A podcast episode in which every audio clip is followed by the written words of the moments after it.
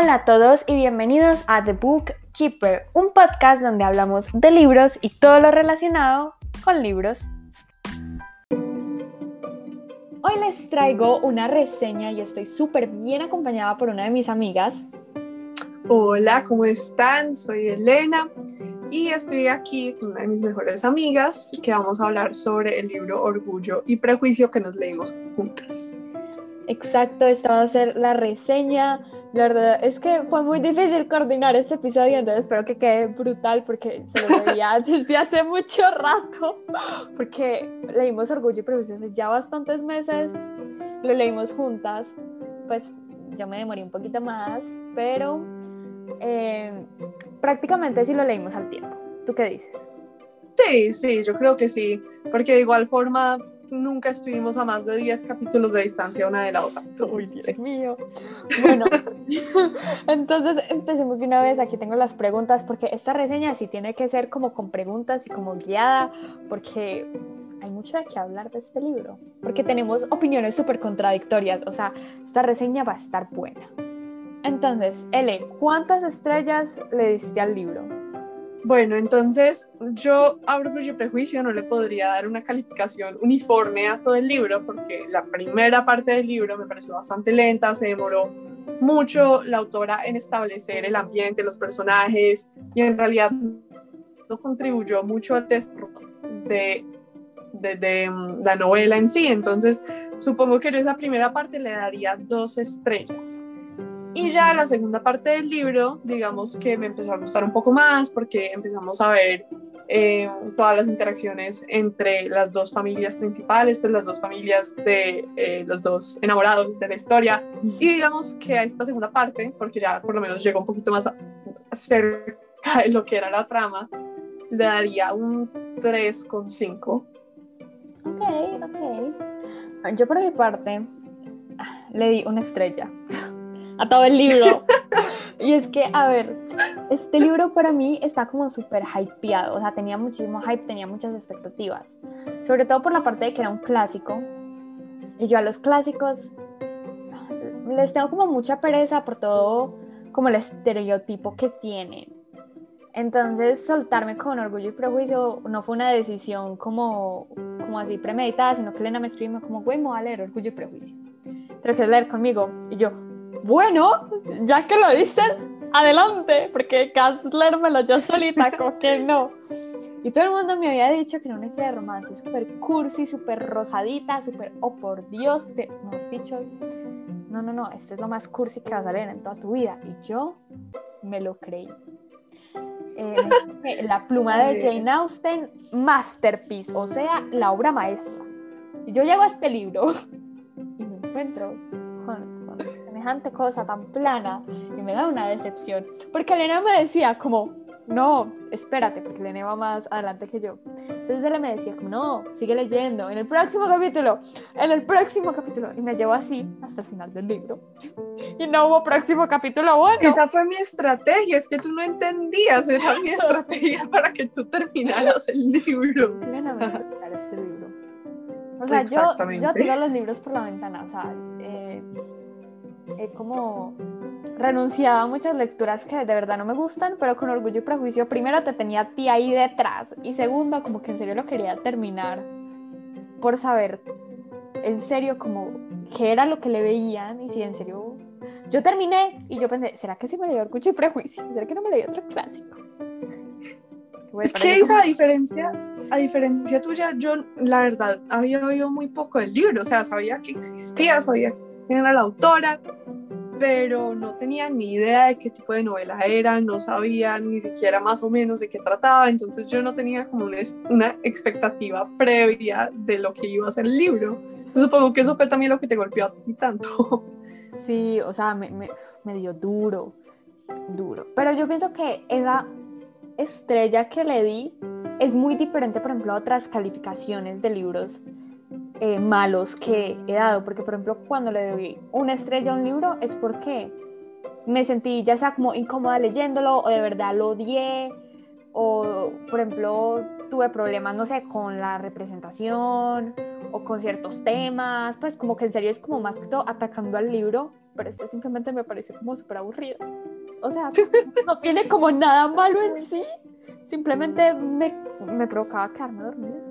O sea, nada supera la aburrición del Señor de los Anillos, pero le hacía competencia. Ni siquiera orgullo y prejuicio. Le hacía competencia, pero, pero no le ganó, porque el Señor de los Anillos se lo tiré por la ventana.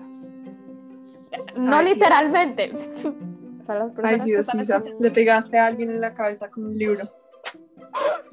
¿Cómo No matar a una persona? Tira un libro por la ventana. Exacto. No tomen esto en serio. eh, niños, no lo hagan en casa. No tienen los libros por la ventana. Pero bueno, hablemos de los personajes. Sobre todo, ¿cuál es tu personaje favorito? Ay, a ver, eso es una decisión como complicada de tomar. Porque ah, en realidad ninguno de los personajes sentí que me conecté tanto con ellos. O sea, no sentí que me conecté mucho con los personajes principales. Sin embargo, la hermana de la personaje principal, digamos que Eh, te- Tenía muchas hermanas. ¿Cuál Sí, por eso, pero la hermana mayor con la que más Ah, hablaba, ok. ¿Cómo es que se creo que se llamaba Jane. Sí, Jane. Jane. Jane Elizabeth. Jane, digamos que fue uno de mis personajes favoritos, eh, no por, lo, com- el- por la complejidad del personaje, porque no era muy un- unidimensional, la verdad. Era solamente una persona querida que caminaba por ahí y le daba consejos a su hermana. Eso era todo. Sí. Pero digamos que si tuviera que elegir de un montón de personajes con los que no me conecté, pues la elegiría ella. Yo por mi parte siento que todos los personajes para mí fueron como muy planos, Sí, estoy de acuerdo. incluso Mr. Darcy, pero ya después hablaremos de ese personaje en concreto porque pues de él sí he escuchado muchas vainas y pues hay que hablar de Mr. Darcy, pero como que esperaba más, como que sentí que no había la suficiente profundidad para para lo que tú decías, como conectar o simplemente para disfrutar de leer el personaje, porque por ejemplo sentía que las otras tres hermanas que quedaban, que eran Kitty, Mary y la otra, las sentía iguales. Yo no, yo sí sentía la diferencia. Por ejemplo, Mary, no. que era todo, que era obsesionada con sus estudios y que como que no quería salir al mundo real. Y Kerry y la otra, creo que se llamaba Lydia, que estaban simplemente obsesionadas con los hombres y con las fiestas y bueno, con las locuras adolescentes propias de su edad, pero bueno, digamos que ellas, en ellas era un poquito más acentuado. Sí, yo realmente no las puedo diferenciar. Pues llegó un momento donde me tocó en serio hacer lista de nombres porque sentía que muchas personas eran como muy iguales o que simplemente tenían como una característica y que muchas veces no se mostraba, sino que la autora contaba. Y, yo no sí, con estoy completamente de personaje. acuerdo. Estoy completamente de acuerdo. Los personajes fueron muy, como está diciendo ahora, unidimensionales. No, no eran personajes complejos, no eran personajes que tuvieran grandes cambios o sufrieran grandes cambios o que la autora, digamos, que mostrara distintas facetas de, de ese personaje, no. Claro. Y cabe aclarar que estamos como tratando de juzgar un poquito la obra también como por su época, porque entendemos que no le podemos decir a la autora que, que se traslade al siglo XXI, pues como que no. Pero hay que tener en cuenta que eh, hay personajes de la literatura clásica que son bastante profundos, que no se adaptan al modelo de personajes del siglo XXI, pero que de todas maneras sí tienen como varias facetas. Por ejemplo, yo estoy leyendo El Conde de Montecristo y tiene personajes bastante interesantes. Yo, la verdad, siento que este libro sí podemos decir que eh, tiene personajes bastante planos, basándonos en otros libros de la época. Por ejemplo, David Copperfield de Charles Dickens tiene personajes que muestran distintas facetas a lo largo de la historia. O Wuthering Heights. El- ese libro, no sé si algunos de ustedes oyendo esto se lo hayan leído.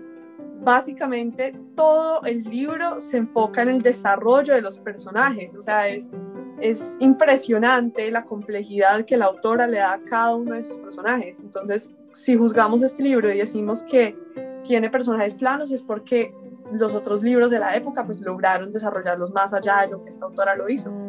Total. Y por ejemplo, yo con los personajes en general, como la construcción de un personaje, tengo como un amor-odio.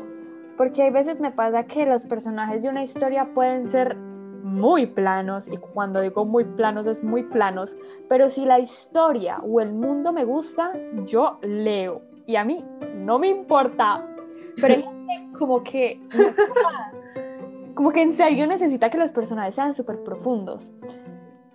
Y en este libro me pasó que no había personajes y que la historia estaba aburrida.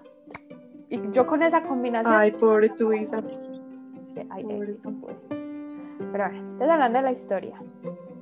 Escenas favoritas, graciosas. Aquí te doy libre paso para que puedas hablar de las escenas que quieras. Oh Dios, bueno, si quieres empiezas tú mientras yo voy por mi Kindle para que yo pueda buscar las escenas que Oh me my gustaron que yo las tenía subrayadas. Bueno, entonces, con las escenas, bueno, yo no subrayé nada. Creo que solo subrayé una cita o algo por el estilo. Bueno, no me acuerdo. Pero mis escenas favoritas no es como ninguna. Realmente no hay ninguna escena que llega como, wow, o sea, me mató, me reimpactó. Para nada. Sí siento que hubo una escena que creo que Elena también está pensando en esa escena, que nuestra reacción fue muy diferente. Y es cuando Collins le propone matrimonio a Lizzie.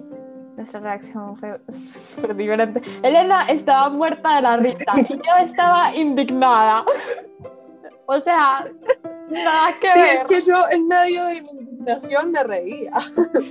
Yo estaba, pero yo, estaba roja como un tomate, yo estaba furiosa, yo, yo aventé el libro, o sea, yo no podía creer lo que yo estaba leyendo. Y yo decía como, no puedo, no puedo, es que no, es no. Yo estaba indignada, indignada con esa escena. Debo de admitir que en la película cuando la vi me acordé mucho de ti, L, y sí me reí en esa escena, pero, pero fue con la película, y una cosa es verla y otra es leerla. Pero esa escena es la que tengo más marcada en mi memoria por la reacción tan distinta que tuvimos. Sí, porque yo me acuerdo que yo te decía que cuando llegaras a ese capítulo, pues ibas a reírte mucho y que probablemente iba a compensar por la primera parte del libro y lo lenta que fue, pero me di cuenta que no. No, pues al menos me no generó rabia. Sí, por lo menos sentiste algo. sí.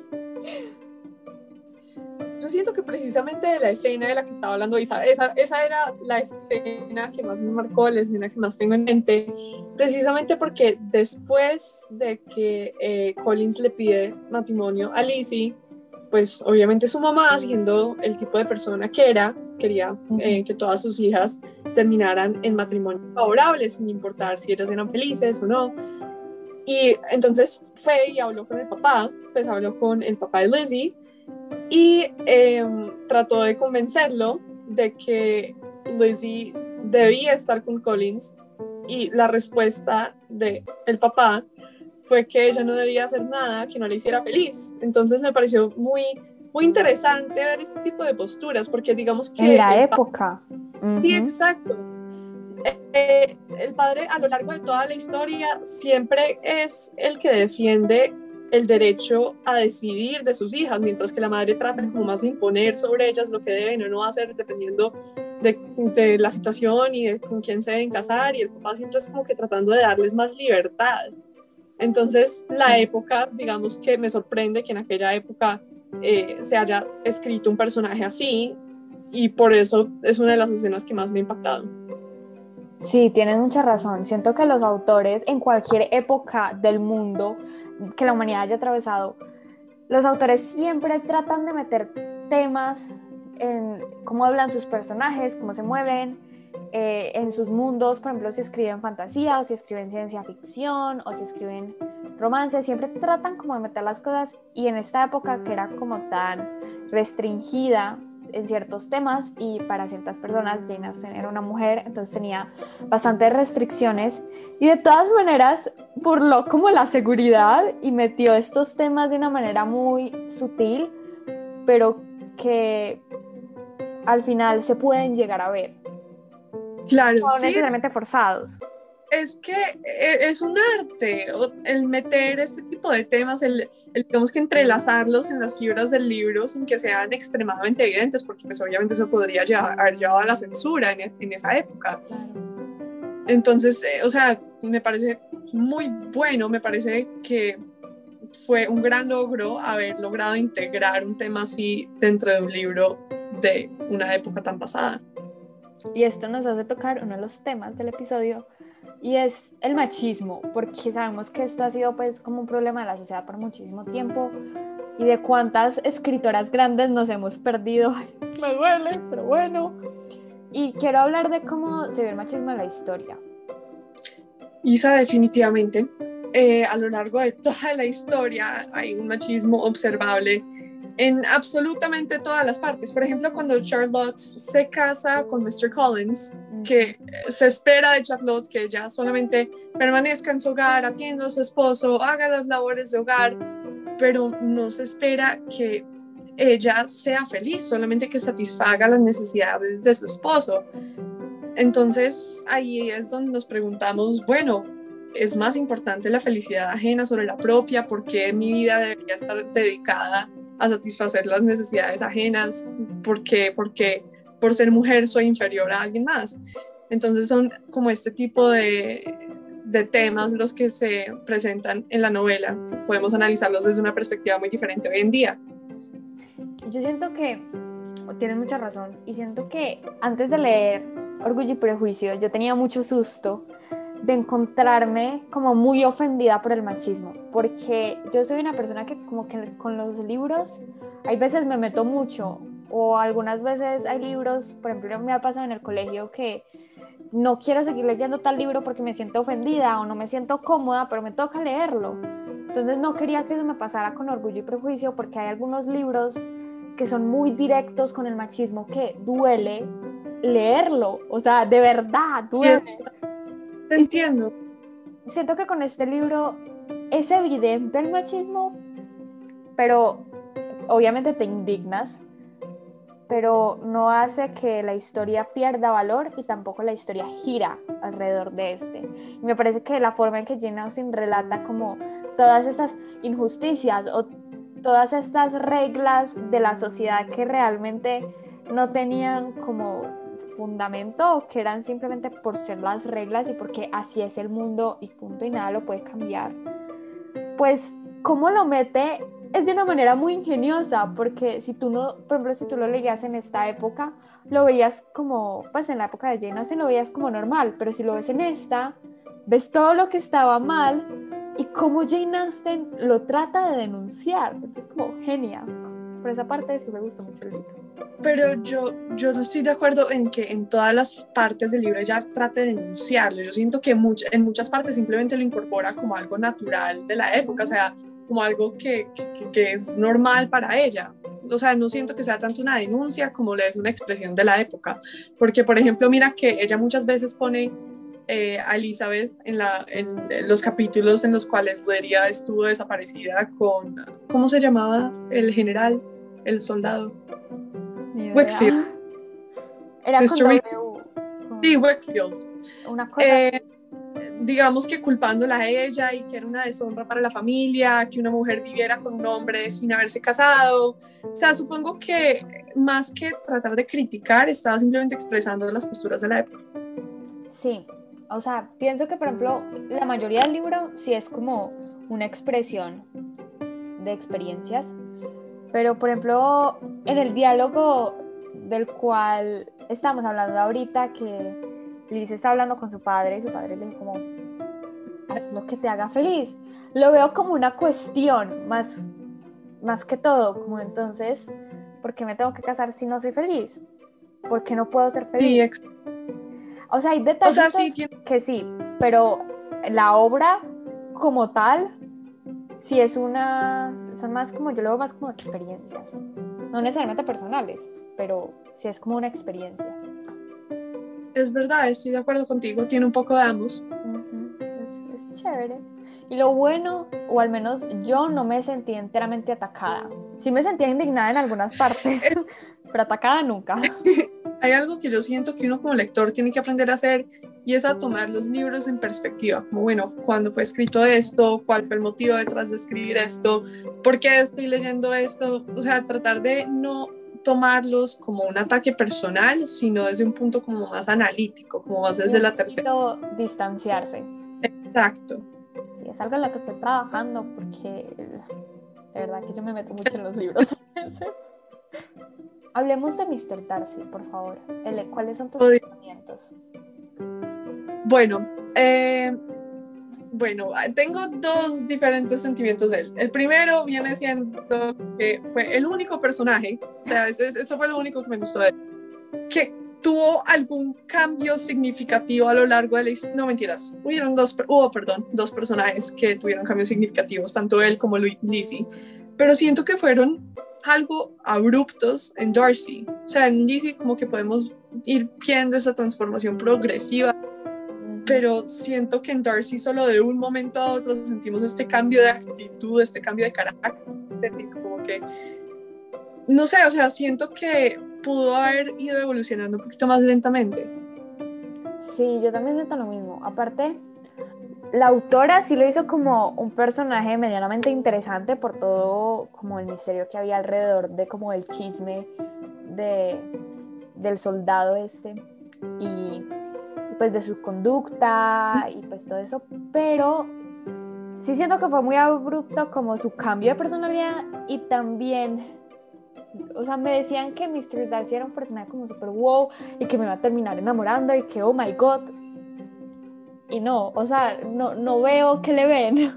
no entiendo, o sea, siento que su mayor característica en la historia era ser como de la alta sociedad y tener como esta historia detrás, que tampoco era como wow, pues tampoco me sorprendió mucho, la verdad.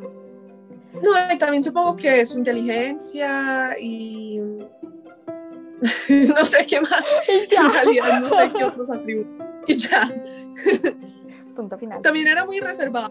Supongo que ese misterio puede también ser uno de esos atributos de los que hablas que te habían comentado. Sí, o sea, porque era muy misterioso, no sabía mucho de él eso llamaba la atención. Tú fuiste a ciegas, yo fui con las expectativas por los cielos, Dios mío. De verdad que yo a Mr. Darcy como que no. No, o sea, no digo que lo odio, pero como que no me llegó al alma, no me llegó al corazón, no me llegó. Y que sí, es que fue un libro muy pasajero, ¿me entiendes? Como que dos semanas, tres semanas después ya se me había olvidado que lo había leído. Y también siento que, por ejemplo, la relación entre Lizzie y Mr. Darcy como que no es lo suficientemente fuerte y ni siquiera es como clichésuda, ni, ni rosita, para nada. Siento que es súper simple. Como que nunca pude entender en qué parte Mr. Darcy se enamoró de Lizzie y Lizzie de Mr. Darcy. O sea, nunca hubo como interacciones entre ellos largas o que uno dijera como... Y es como que se veían. Que no, que no me gustó. a mí me pareció muy triste, la verdad, pero supongo que también tiene que ver con la época. Que por ser la época que era, entonces como que no, no podían estar los dos solos conversando en ningún momento, sino que siempre tenía que haber otras seis personas con ellos, entonces nunca pudimos ver como el desarrollo de esa relación, sino que siempre era como que interacción con todos y después una o dos palabras entre ellos y, y otra vez interacción con todos. Pero supongo que también era por la época, pues que no era muy común que existieran como esas relaciones más privadas. Sí, no, y no solo digamos que fuera una relación privada, pero es que siento que no había como química, o al menos yo no logré ver la química entre los dos personajes, fue como, güey, nula, no. Yo sí, en algunos diálogos, como que en los que parecía que estaban jugando uno con el otro, pues, o sea, ellos, ellos decían detestarse, pero se notaba que no se detestaban. bueno, yo no lo vi. yo sí, mm, estos dos van a terminar juntos, porque yo, pues yo no tenía ni idea de qué era el libro, yo, solo leía eso y decía como, hmm, la transición de odio a amor es muy clásica, entonces estos dos van a terminar juntos. Sí, yo sabía que era como un romance de enemies to lovers, pero, pero, güey, cero química, o sea. En estos son como opiniones diferentes y todo bien. no importa. Y creo que ya vamos a ir cerrando. Hay dos puntos muy importantes que hay que tocar y el primero es la pluma de la autora. Bueno, eh, a mí en realidad me parece que siempre los libros de esta época van a ser un poco difíciles de digerir, de digerir, van a ser un poco pesados, pero sin embargo no me disgustó el estilo de la autora. Digamos que me entretuvo, a pesar de que la trama no fue lo más entretenido, el estilo no hizo que me desinteresara. Fue muy fácil de leer, o sea, de verdad que no era como lo que yo esperaba, yo esperaba algo súper difícil, como tú decías, porque los clásicos siempre tienen como ese componente léxico un poquito más que te necesita prestar más atención. Y realmente con este libro fue como lo contrario. Su pluma es demasiado sencilla, casi no describe los lugares ni los espacios. Y otra de las cosas que pude notar, que es creo que el patrón general de la historia, es que la autora cuenta, pero no te muestra. Y esto puede ser una ventaja para las personas que nunca han leído en su vida y que quieren empezar a leer clásicos por alguna razón. Perfectamente se pueden leer este libro. Pero para mí fue una desventaja, porque entonces me decían, y fueron a este baile, y se acaba el capítulo, y yo, pero ¿cómo que fueron a este baile? Pero cuéntame qué pasó en el baile. En el baile no, al baile. el baile no pasó nada significativo, porque el libro tenía como meter cosas significativas. Exacto. Pero lo que te decía, como que contaba mucho, pero realmente no mostraba. Me decían, por ejemplo, que tal personaje era súper estudioso pero nunca entraba en escena, nunca entraba con su libro o nunca decía un dato como súper... No, a, mí, eso, por, ejemplo, siempre que entraba y le preguntaban que si quería salir a caminar, ella decía que caminar era de personas que no valoraban suficiente la intelectualidad o algo así, o sea, siempre tenía un comentario para ir en contra de la diversión o del disfrute. O sea, yo siento que la autora sí lo hizo, puede que no en tan gran medida, pero sí lo hizo. Yo siento que no. Yo siento que todo el libro se pasó como en mucho cuento, pero lo que se mostró tampoco era, era mucho. Entonces, eso fue algo que me disgustó bastante, pero es un libro, lo que les digo, súper fácil de leer, pues al menos yo no me compliqué la vida. También depende del idioma, supongo. Pues ah, bueno, que tú lo leíste en inglés y yo en español. Eh, en inglés me pareció también un libro que no era difícil de leer. Eh, como dijo Isa, son, son como muchas de esas descripciones que te llevan rápidamente por lo que está ocurriendo, pero no, no van en detalle. Entonces, la verdad, en inglés tampoco es un libro difícil de leer, porque muchas veces pasa que en español es difícil y en inglés no, al revés, pero este libro supongo que es lo mismo en ambos idiomas. Sí. Y otra cosa que hay que recalcar, que me encantó del libro, creo que es lo que más me gustó, es que los capítulos son corticos, o sea, ya, ya, lo mejor, son corticos. Por ejemplo, habían unos que eran como dos páginas, pues, o al menos en mi edición Primero que así también, pues, más o menos, deben ser en las otras ediciones. En mi Kindle no. en mi Kindle todos los capítulos duraban por ahí seis páginas, pero tampoco eran muy largos. Ah, no. Eran cortos. No, y pues las páginas de las Kindle son como diminutas. mi edición es la de Penguin Random House, por si quieren leer. Sí tiene obviamente capítulos un poquito más largos y a medida que va avanzando el libro hay unos que se vuelven mucho más largos, pero siento que en general los capítulos son cortos o cuando son largos tienen como pausas. Entonces es algo que agradezco profundamente. Sí, es verdad, porque especialmente con un libro en el que no se avanza tanto es necesario tener esos cortos. Sí, sí, sí. Y ya para terminar, Ele, esta pregunta va para ti porque estás leyendo muchos clásicos, o sea, wow. Y me parece un tema muy interesante, entonces si quieres decir como algún consejo para las personas que están empezando a leer clásicos, si es muy difícil, por ejemplo, leerlos en su idioma original en inglés, o si mejor una traducción, con cuáles empezaste tú, un poquito así por encimita, que este es un tema para otro episodio. Bueno, yo diría que lo más complejo de leer los clásicos no es ni el lenguaje, ni el eh, estilo del autor, sino el análisis, porque si algo he visto es que en los clásicos se, se tiende a dar una complejidad a algún aspecto del libro que, o sea, requiere que la persona muy literalmente se quede ahí en una misma página, como que pensando en, cómo se... Exacto, cómo se conecta eso con todas las otras partes del libro.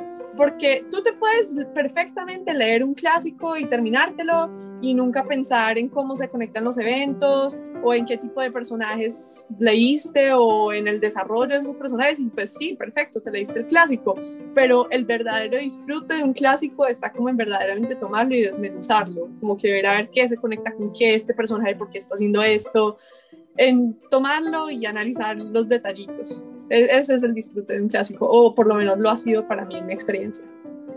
Claro, sí, todas las experiencias son diferentes y totalmente válidas. Así es. Porque como te digo, también podría gustarle simplemente leérselo, pasarle por encima y disfrutar de las ideas generales, pero yo soy más como de los detalles. ¿Cuál fue, ¿Cuál fue el primer clásico que leíste? ¿En español o en inglés? En las dos. primer clásico que leí. Yo creo que fue Del amor y otros demonios de Gabriel García Márquez. Autor colombiano, orgullosa de su tierra. Yo leí a Gabriel García Márquez con Crónicas de una muerte anunciada. Ah, yo también me lo leí. Y pues voy a hacer aquí polémica. voy a tirar mi opinión. Oigan, a mí no me maravilló. Uy, yo me lo leí hace mucho tiempo, entonces en realidad me acuerdo poco, de poco, pero a mí sí me gustó, según lo que me acuerdo. Es que, o sea, tampoco me disgustó, no les voy a mentir, fue como una lectura super X, pero yo esperaba como más, como que es Gabriel García Márquez, you know. y siento que fue bastante simple. Eh, tampoco me gustó la prosa, pues, o sea, siento que estoy como denigrando, pero lo tengo que decir. Pero no, no me gustó la manera en que escribe, siento que no tiene una manera como super wow de escribir, he leído mejores. Esto ya es completamente de gusto personal, Claro. Sí me gustaría volverlo a leer y darle otra oportunidad. Porque no voy a decir que es que no, de pronto es que estaba muy chiquita, porque no, ese es mi gusto y punto. Pero sí me interesaban como otros libros de él. No me interesa leer todavía 100 años de soledad, ese libro todavía no. ¿Has leído? No, todavía no lo leeré. Me lo disfruté mucho. Sí, yo sé. Eh, cuando lo lea, te voy a decir. Bueno, me cuentas, me contarás. Sí, claro, porque semejante tocho. Con ese sí puedes matar a una persona y no lo necesitas tirar por la ventana. no, pero yo diría que lo más complejo de, esos libros, de esos clásicos en español, es como que las conexiones familiares. Porque no sé si has visto, pero por algo los autores crean unas familias que tienen como 400 mil personas. Todo el pueblo es la familia. Ay, Dios mío. Eso es papel y lapicero y anotar nombres. Y entonces este termina siendo el primo del tío del abuelo de Juan, que es el hermano del personaje principal. Y resulta que no era el primo ni el tío, pero se decían tío porque era el mejor amigo del bautizo del Pepe. Exactamente. Así funcionan los clásicos. No, y lo peor es que también funciona así en la vida real. Por ejemplo, mi familia nos decimos tíos y somos primos. ¿Qué? Entonces también puedo sentirme un poquito identificada con esa parte. Claro. Las familias colombianas son muy grandes. Bastante. Sobre todo las como las más tradicionales. Y así es. Pero bueno, cada cosita tiene como su encanto, cada país tiene su encanto, cada libro tiene su propio encanto y en cada época. Así es, definitivamente. Pues bueno, gracias Ele por estar en este episodio y pues te traeré para demás episodios de seguir hablando de clásicos porque siento que eres la persona indicada para hablar de estos temas y, quién sabe, tal vez para otros episodios más. Ay, muchísimas gracias Isa, me encantó hacer este episodio contigo. Bueno, yo pasaré a despedirme.